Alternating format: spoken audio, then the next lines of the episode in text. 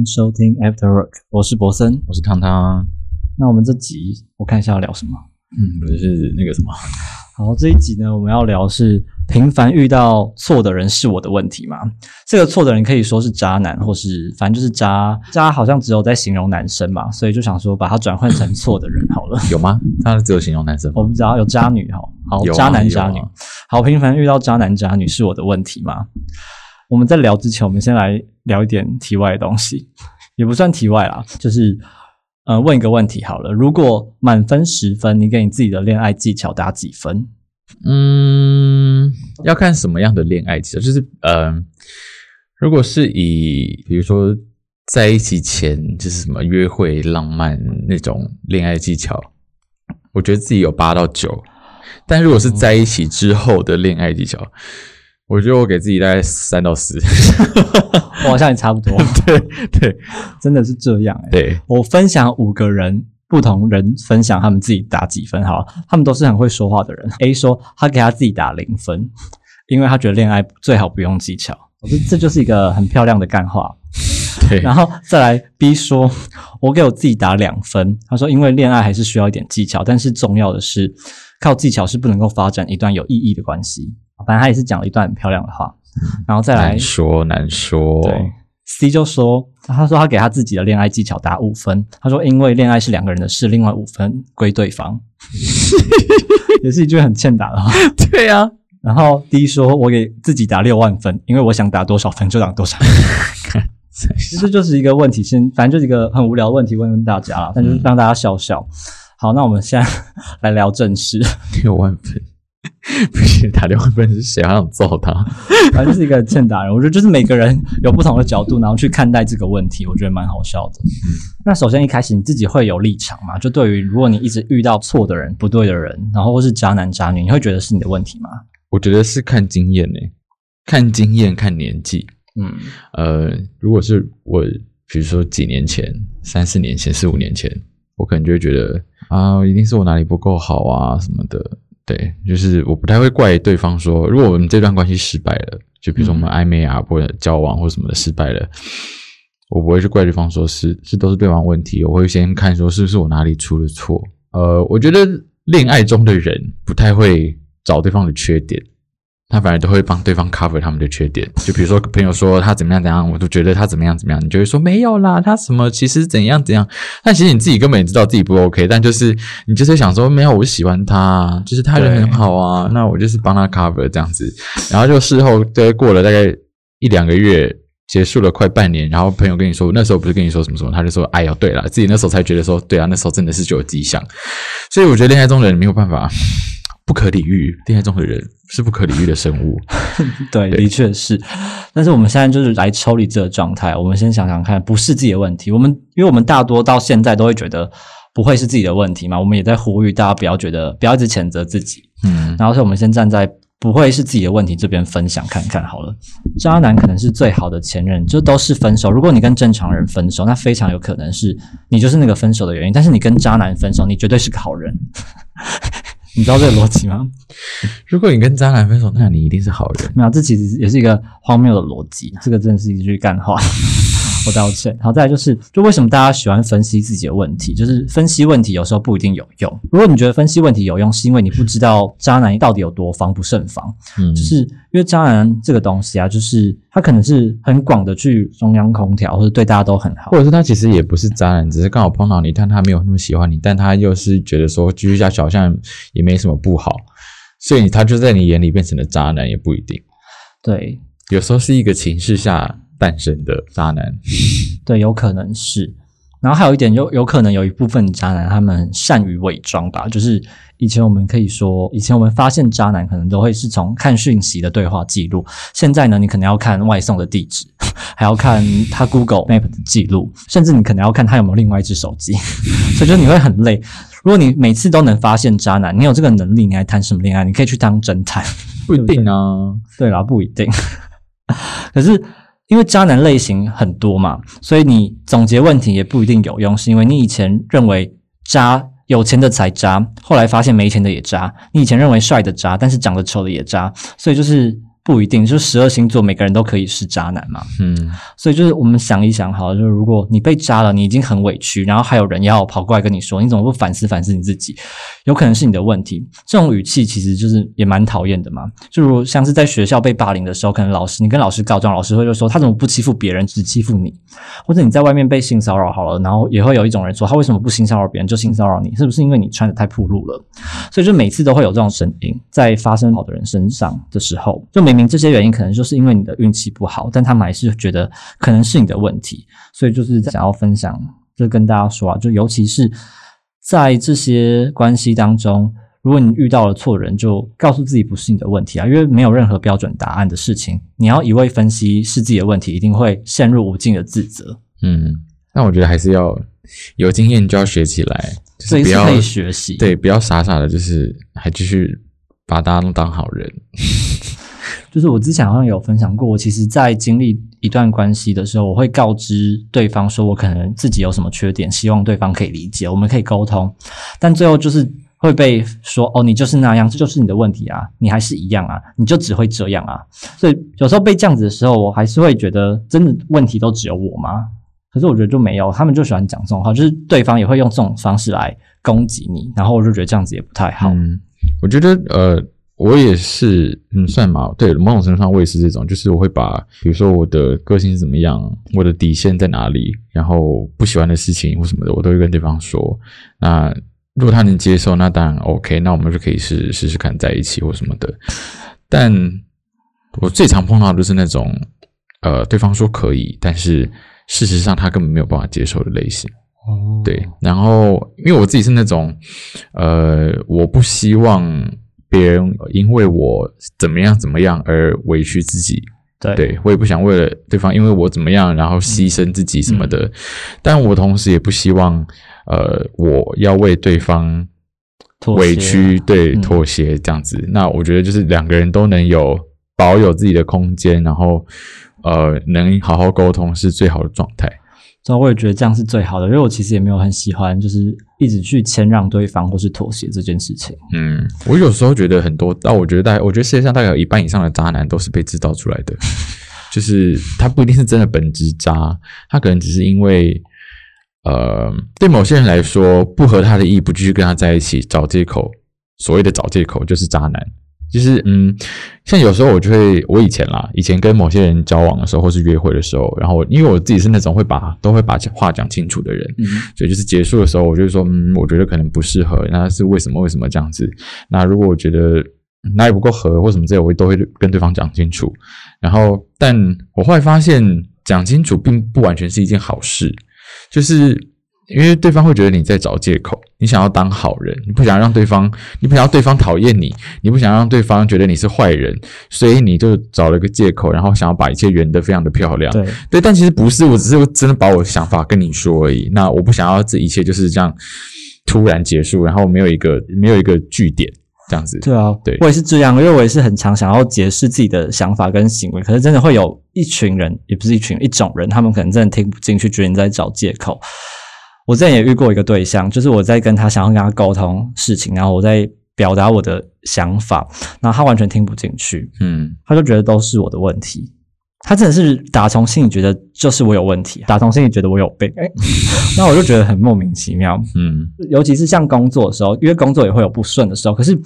我在工作遇到不顺的时候，我很少会抱怨啊，只是偶尔会靠背一下，我觉得还算合理范围内。然后像我离职之后，不是分享那个虾皮的鸟事，嗯然后就也会被说，那就是你的问题啊，你就是草莓族啊，你遇到一点事就撑不下去了啊、反正就各式各样的声音都叫我不要抱怨，我就觉得我真的是在抱怨嘛，我只是在分享一个经验，嗯然后而且就算我真的在抱怨又怎样？对啊，觉得莫名其妙。在被这样子认为的时候，真的蛮不爽的。然后，所以确实会让自己有一点点反省，是不是自己不应该这样做。可是其实还有另外一个解释，就是其实就只是自己运气不好，坏的事情总会发生嘛。但是你永远要归咎于自己的问题，你就永远能找到那个问题。我在准备这个主题的时候，我其实一直都也在告诉我自己，遇到很多事情不会是我的问题啊，或者是遇到一些不对的人，遇到一些鸟事，就是运气不好。想想看，觉得自己的问题的人，因为我曾经也是会一直反省我自己的，然后就会觉得说可能要防范一下，比如说遇到渣男或是遇到一些错的人，就是这些事情好像是可以防范一下的。嗯可是有时候你要防范的最大的坏处，可能就是你会害怕，你会可能会在下次遇到爱情的时候，你会恐惧，你会退缩。所以我不确定防范这件事情到底是不是有用，当然可能是有一部分是有用，可是有些人防范到最后，他可能是就不敢不敢再相信爱情这件事情。嗯，那是极端了。但我觉得刚开始很容易变成极端，就是你碰过几个渣男之后，你很容易就先跑到另外一个极端。对，然后我自己一开始也是这样子，就是我就不要谈了，都不要谈了这样子，然后后来才慢慢就是移回比较中间的地带，就是我还是保持对新对象保持开放的态度，但是就是不要一次就这样栽进去。对，就是多观察一些，给自己一点时间，给对方一点一点时间。那如果真的对方真的适合你，你会看得出来。那如果时间一拉长，对方不适合你，你也会看得出来。那就是不要急，就是你有时候有时候真的是急会误事啊。但虽然有时候感情就是要一点冲动，但就是我还觉得还是要给对方给自己一点空间去了解彼此。我觉得比较给一点距离啦，给一点距离，就是就不要让自己就是这么快就这样陷进去，然后到最后只会受伤也是自己。嗯对啊，的确是这样。嗯，有时候不代不一定代表对方是渣男，嗯，有时候可能只是真的是不适合，但是。即便是不适合你，如果塞得这么快，你也会觉得说，那我都喜欢上他了，那就是为什么我们喜欢，为什么不能在一起？这样子，这就是你自己的问题了。对对，如果是这样的话，就会是自己的问题。对啊，就是真的是没有办法怪别人了。那所以我来讲讲看，觉得会是自己的问题这边哈。我今天可能会两边不同立场这样子互相分享，因为就频繁被扎的话，可能是我的问题，因为我没有说他是我的错，就他可能只是一个 problem，is not my fault。就是我可以分享一个故事，一个朋友的妈妈，她养了一只吉娃娃，叫小不点，然后是一个 很这个故事的开头很奇怪。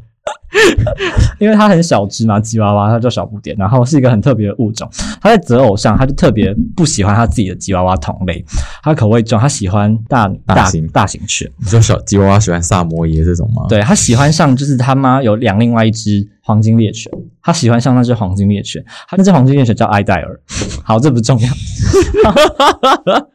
反正就是这只艾戴尔从来都不对这个吉娃娃爱理不理的，然后但吉娃娃就是不死心，它就一直撩人家，时不时就去它旁边蹭，然后可它就会被黄金猎犬咬啊，或是被它伤害，但它就是不死心哦。结果有一次不知道是哪里来的胆子，这个吉娃娃呢，它去撩人家的时候，它动作有点大，结果艾戴尔一踢呢，就把它踢到要送医院 做手术，然后这场手术呢，就让他吉娃娃失去了他做父亲的资格，就是他后来被结扎了。这只吉娃娃他就再也不能爱了。你能说这只吉娃娃频繁的被伤害啊，频繁的被扎，你能说不是他的问题吗？就是他不是没有守护他自己，但他就是不看啊，他就是爱那个扎他的爱戴尔。但是我们可能都犯过这个问题啊，就是花花世界痴男怨狗嘛。所以这可能不是吉娃娃的错，当然他他可以坚持爱他的那个中型的中大型的家养犬，但是他今天被伤害的话，就一定有他的问题在。再来就是频繁被扎，为什么会是我的问题？因为有可能感觉频繁被扎的这个概念有点太广泛了，嗯就是如果动不动就觉得自己被扎的话。这是不是也代表你遇到了一个烂人？这只代表你遇到了一个人类，就是因为人本来就有百百种嘛，就是我觉得不能因为感情不顺利的易发展就说人家是渣男。对，有时候真的就是每个人的界限，每个人的点不太一样。那如果你不能接受，那就不能接受。我觉得没有必要就是把对方说成是渣男。对啊，所以就是说，就有终成眷属的爱情，它本来就很难得到，所以我们不能一旦没有得到，你就觉得你自己被渣了。所以今天这个主题可能有两点可以分享的话，在这里是承认我的问题，不是说对方他就没有问题，他爱有问题没问题是他的事。就是跟我没有关系，在承认我自己的问题，我并不是说都是我的错，而是你知道问题的本质，错误是用来谴责的，但是问题可能是用来解决的。就是你可以思考你在频繁被扎的情况下，你可不可以做点什么来改变自己的命运，而不是说你就坐在这里等着命运来救你。嗯，大家身边可能会有一种人啊，他特别喜欢信命，就很喜欢算命。嗯他就是觉得人在绝望的时候就会去算个命，然后去他就觉得人生一定会有一个结束，或是他觉得命运是最简单的，可以去得到一些答案。可是如果你相信这是你的问题的话，这件事情还好办。你一旦相信这是命运的话，那就完了。如果你去算命是为了想要改变的话，那就是可以解决嘛。可是如果你一旦相信命运就是你的未来就一定是这样的话，那就完蛋了。所以你可能去审视一下自己的问题点在哪里的话，我觉得这件事情是可以去做的。因为如果这世界上真的有命运这件事情的话，就是你还是可以去想办法解决问题，然后可能可以去改变一点点。嗯，对，好，那我回来讲不是问题好了，不会是我的问题。频繁被扎，它不是一种幻觉，它是一个离奇的事件。有些时候呢，你根本找不到自己的问题。比如说，另外一段故事，就是有一个男友谎称他加班跟前女友吃烛光晚餐，可他还把他吃剩下的牛排带给他现任女友吃。所以现任女友到底有什么问题？这故事好烂哦，这故事超烂的，就是一个谁会这样做啊？真的吗？有有过这个故事跟我分享的，就很白痴。可是女生都会很擅长给男生找台阶下，我不一定是女生啊，就是只要你爱对方，你可能都会给男生找台阶下。嗯然后问题是这些人，因为有时候真的不是自己的问题嘛，或是有些人，比如说你，有些人很着急，他追着男生，他追着人问说：“你告诉我到底是我哪里做的不够好？”然后通常得到的回答都是：“你很好，是我配不上你。” 这种回答，所以或是就是因为你太好了，我压力大，发现就是连渣男都觉得你没有问题，那所以你就要知道你真的没有问题。不一定啊，有时候渣男说你没有问题，只是在客套。对，我知道，但是你就只是把它转换一下他们的说法，就是如果他们说他们你没有问题，他觉得他自己不配，你就说对你不配；他说他损，你就说滚。爱他什么意思？爱 他就是相信他嘛，反正他就说他不配，你就要爱自己一点，他真的不配，所以你找不到你自己的问题，渣男也说你没有问题，你还要非得问你是不是你自己的问题，你有病吗？渴望自己有问题才是最大的问题。平凡这件事情，如果平凡被渣，在网络上有一个概念叫做吸渣体质。吸渣体质，就有些人觉得他好像是吸渣体质，就是一直都会遇到渣男这种，好像总结了很多渣男受欢迎的特质，比如说原生家庭不好啊，或是什么不花对方的钱，或是三缺爱，或是四那个母性泛滥，嗯，然后看完就觉得每一条好像都可以是我。然后搞得我陷入了反想，说我条件这么好，体质这么棒，吸力这么大，为什么没有被扎过呢？所以其实就说明，就是谈恋爱其实不看体质，就是看气质嘛。有一个已婚妇女，她其实也分享，他朋友会呛他，他朋友就会说，你幼稚园之后一定就有这种中年妇女的气质。他后来想想说，好像是，因为他长相稳定，性格也很刚硬，谁敢扎他呢？鱼不一定会死，但网一定破。所以吸渣体质完全没有科学根据，也没有道理嘛。一个人谈恋爱吸引谁，靠的都是优势，怎么会靠缺陷呢？反正网络上有很多那种防渣的攻略，就是要你什么火眼金睛啊，你要铁石心肠啊，还是你要眼睛利一点，你要知道一些什么事情。但是你知道这些之后呢，好像可能真的没有人敢渣你，但是可能也没有人敢爱你吧，因为天真的代价就是。天真有代价，不允许自己天真，因为深情被辜负了，就再也不会投入。这听起来可能比渣还令人难过了。我不知道现在大家的爱情观有什么样的状况，可能太纯，就是如果你太纯情了，别人会笑你；然后你太长情了，别人怕你；然后全心全意爱一个人，爱到连自己都感动了，然后别人说你太不酷了，你是不是缺爱？就是人人劝你洒脱一点，你不要为任何人难过。可是那些刻骨铭心的伤害都是真的，所以。我觉得你在每一个深夜，如果你一直自责自己，想想哪里不够好，这样好像就是没有办法去获得一段更好的关系。所以今天这个主题的目的不是要讨伐渣或是怎么样，因为那没有用，因为伤害你的人他只会他已经伤害你了，他根本就他可能也不在乎，所以你也不用浪费时间想要原谅他们或是。浪费时间去怨恨他们，但是你自己要在乎，就是你要在乎你自己，然后你不要怀疑，也不要自我否定，你要相信，就是自己应该是值得被爱，你值得被善待啦，就是付出真心没有错。如果你真心全意全意的爱一个人的话，你也没有错。就是你不爱我了，刚刚提到，就是如果你他不爱你，他对你做一些坏事，你还爱着他，也不一定有错。就是这个平凡两个字，总是遇到错的人。为什么我每次都当真？可是这好像也没有关系啦，因为爱情不就是我们敢喜欢又敢离开吗？你有看那个吧？Tinder Tinder Swindler，对，因为好好看哦。对那个很精彩，因为其实里面有一个女主角不是也是吗？她就算被伤害过，她还是她最后还是说他还在继续滑 Tinder。对啊，我还在继续滑 Tinder。她好厉害哦！他怎么可以继续滑、啊？我还想说，我听到他的故事，我觉得天啊，他也太惨了吧！结果他嗯，但他还相信爱情诶、他很厉害，对啊，真的是蛮精彩的。我觉得都是要看状况啦。对，嗯，我真的是觉得，嗯，我觉得谈恋爱没有不好，你多碰到几个渣男也没有不好，也不是说碰到渣男是你的错。我觉得有时候不是谁的错的问题，有时候是你碰到什么样的状况，你可以学到什么样的东西。就比如说你可能多碰到几个渣男，OK 啊，那你就是学一下怎么辨识渣男嘛。那嗯或者是，但也不是说你不用翻译，有时候可能是对方真的也不是渣男，但你觉得他是渣男，所以我觉得检讨对方可以，因为有时候讨厌对方是疗伤最好的方式。对对，有时候真的讨厌对方是最快让你自己好起来的方式，没错。但就是有时候你也要想说，是不是自己其实根本就是我们两个人不适合，以至于你觉得说他像渣男，因为他不顺着你的意。那这也是有可能的，然后也有可能是说对方真的就是渣男啊。对，那有这当然也是有可能，但是我觉得不要说呃，因为感情不顺，然后你就立刻断定对方是渣男，或者是你感情不顺，然后就一昧的怪罪自己，我觉得都不是很健康。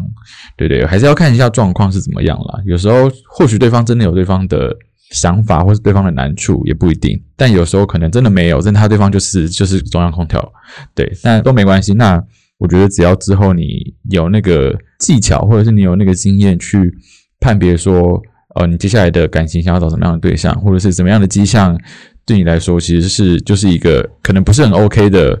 的一个迹象，那你就可以好好就是提醒一下自己，是不是有同样的事情在发生？那你有什么方式可以避免它或什么的？对，嗯我觉得倒不是说，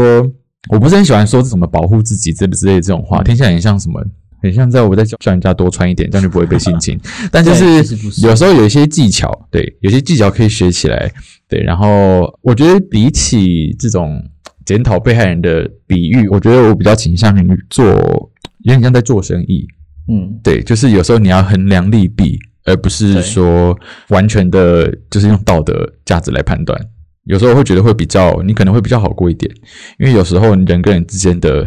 交流，但但确实不只是不完全像生意，对，就是不完全像生意，但就是你也不能完全以谁对谁错来判别所有的事情。对对对，对啊，的确是这样。嗯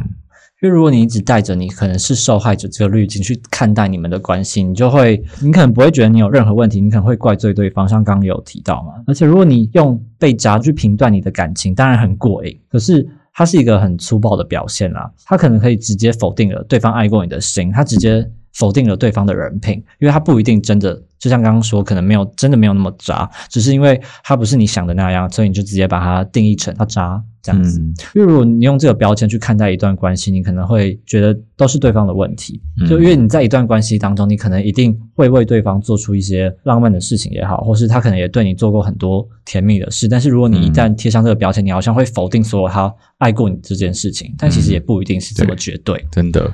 我觉得我碰过很多那种人，就是呃，因为我自己不是那种特别喜欢付出，就是倾家荡产或是倾尽全力付出的人，嗯因为我觉得大家彼此过得舒服自在最重要。对，嗯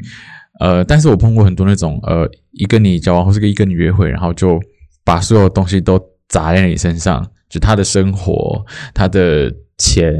然后他的所有的时间，就全部都砸在你身上，然后他就会跟你说：“哦，我为你付出这么多，哦，我为你牺牲这么多，你怎么样我都 OK，我都妥协。”然后最后你居然还就是感觉你还是不够喜欢我，或者你还是要跟我分手，然后什么之类的。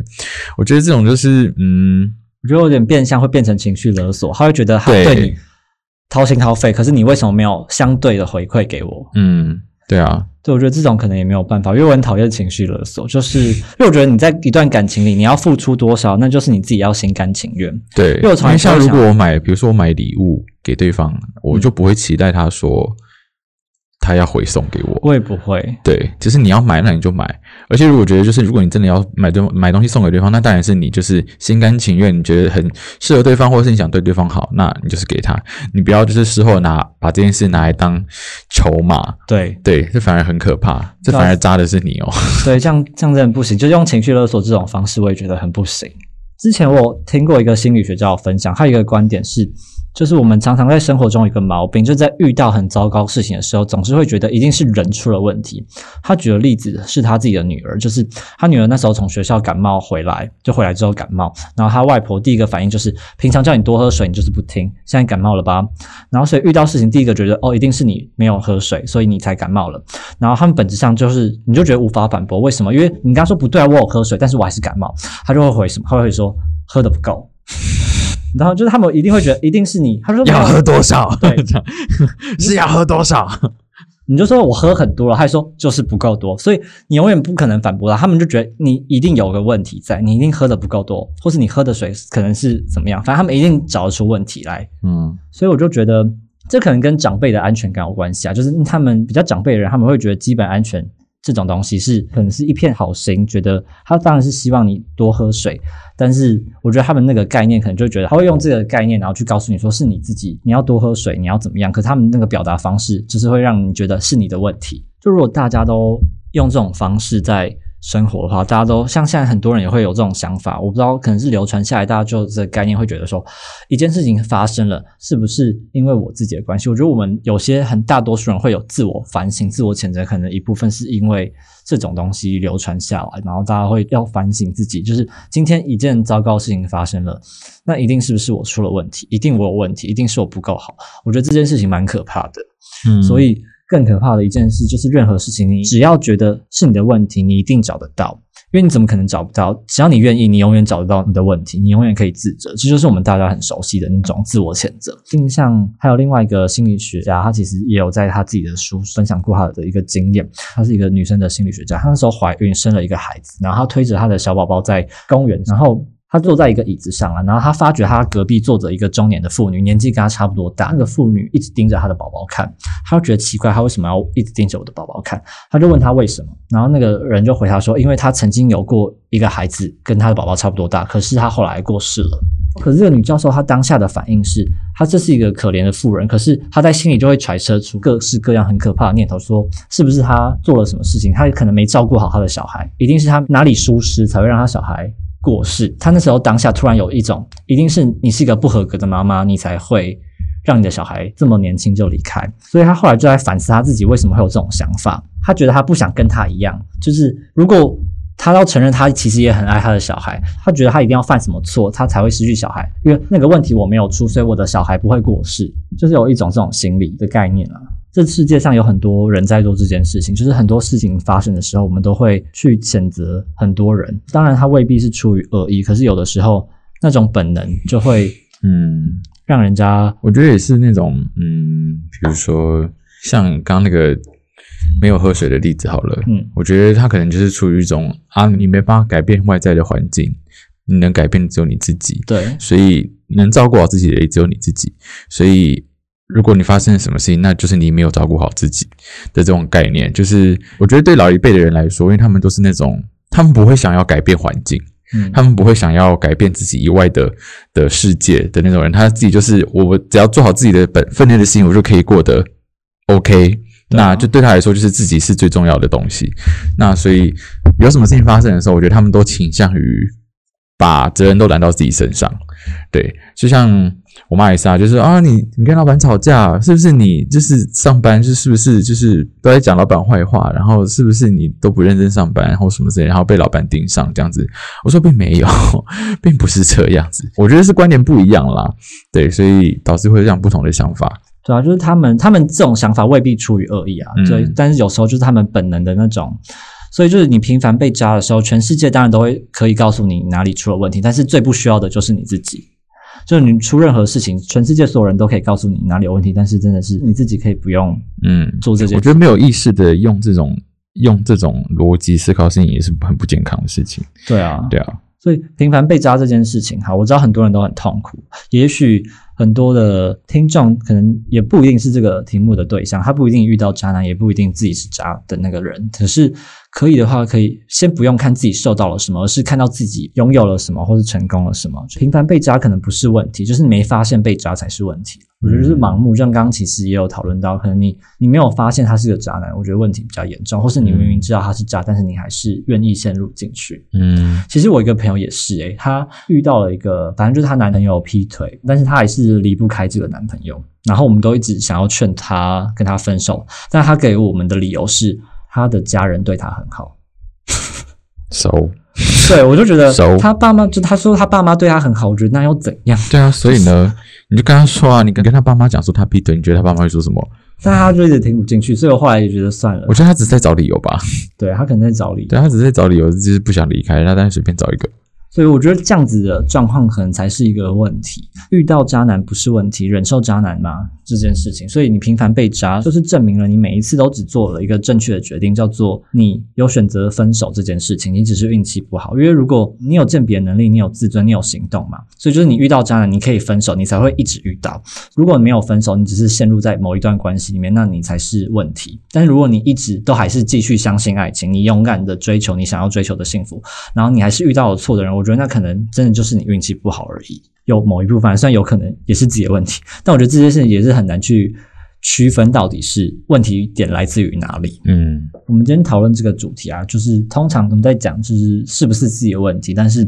其实有问题的就是那个渣男，他不需要讨论。所以我们今天讨论的是，当这个渣男有问题，当你遇到这个人有问题的时候，不一定是渣男，反正就是当你遇到不对的人的时候，他和我自己有没有关系？你知道渣不渣，一定是他的问题。所以如果今天我对他做出他对不起我的一些判断，我没有放过我自己，我把它归咎于是我自己的问题，我自我怀疑。可是我觉得我归咎于我自己的问题，才可以把它从我的世界清除出去。我觉得这可能也是一个方法啦，就是你可能用这件这个方法，然后你不在意它渣不渣，然后你也不去把它定义为是不是对你不好还是怎么样，你不去评价那些，然后你就觉得你要专注的人是你自己，可能也可以帮助你更有信心，或是更好的走入你下一段关系。嗯最后就是想要分享，很多人说你的问题出在哪，可能就是因为你不够小心嘛，不够防范。可是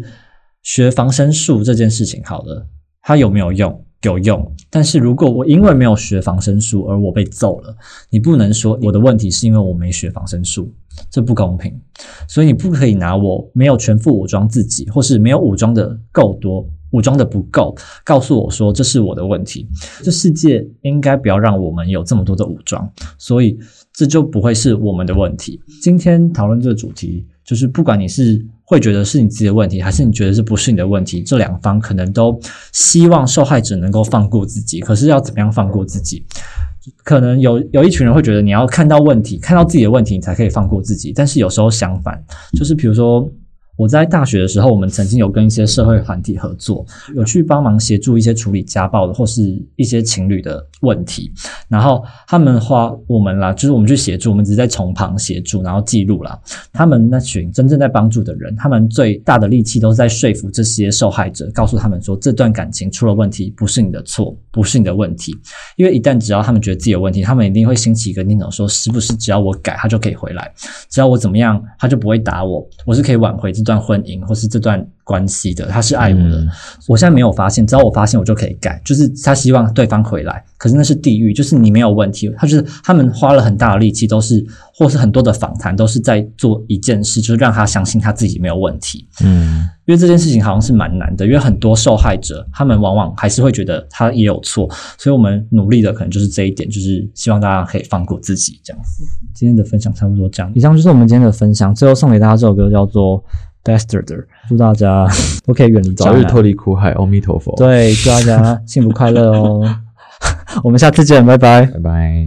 I don't wanna be loved by you, be loved by you. I don't need to be hurt or rescued, not by you.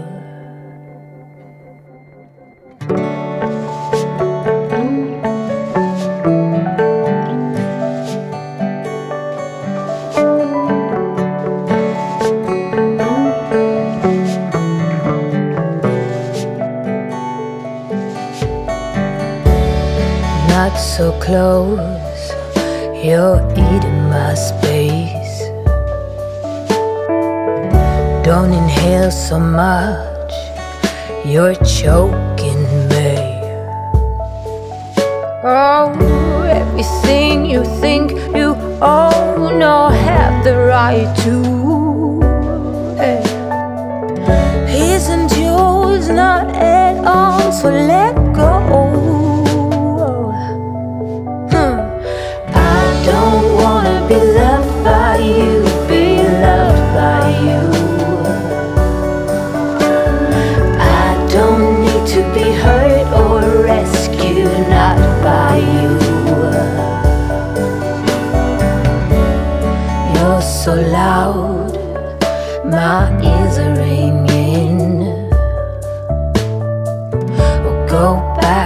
sleep.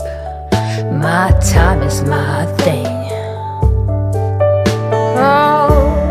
cut the cords once for all. I'm not your possession, no. I am mine and only mine, so don't cover my shine.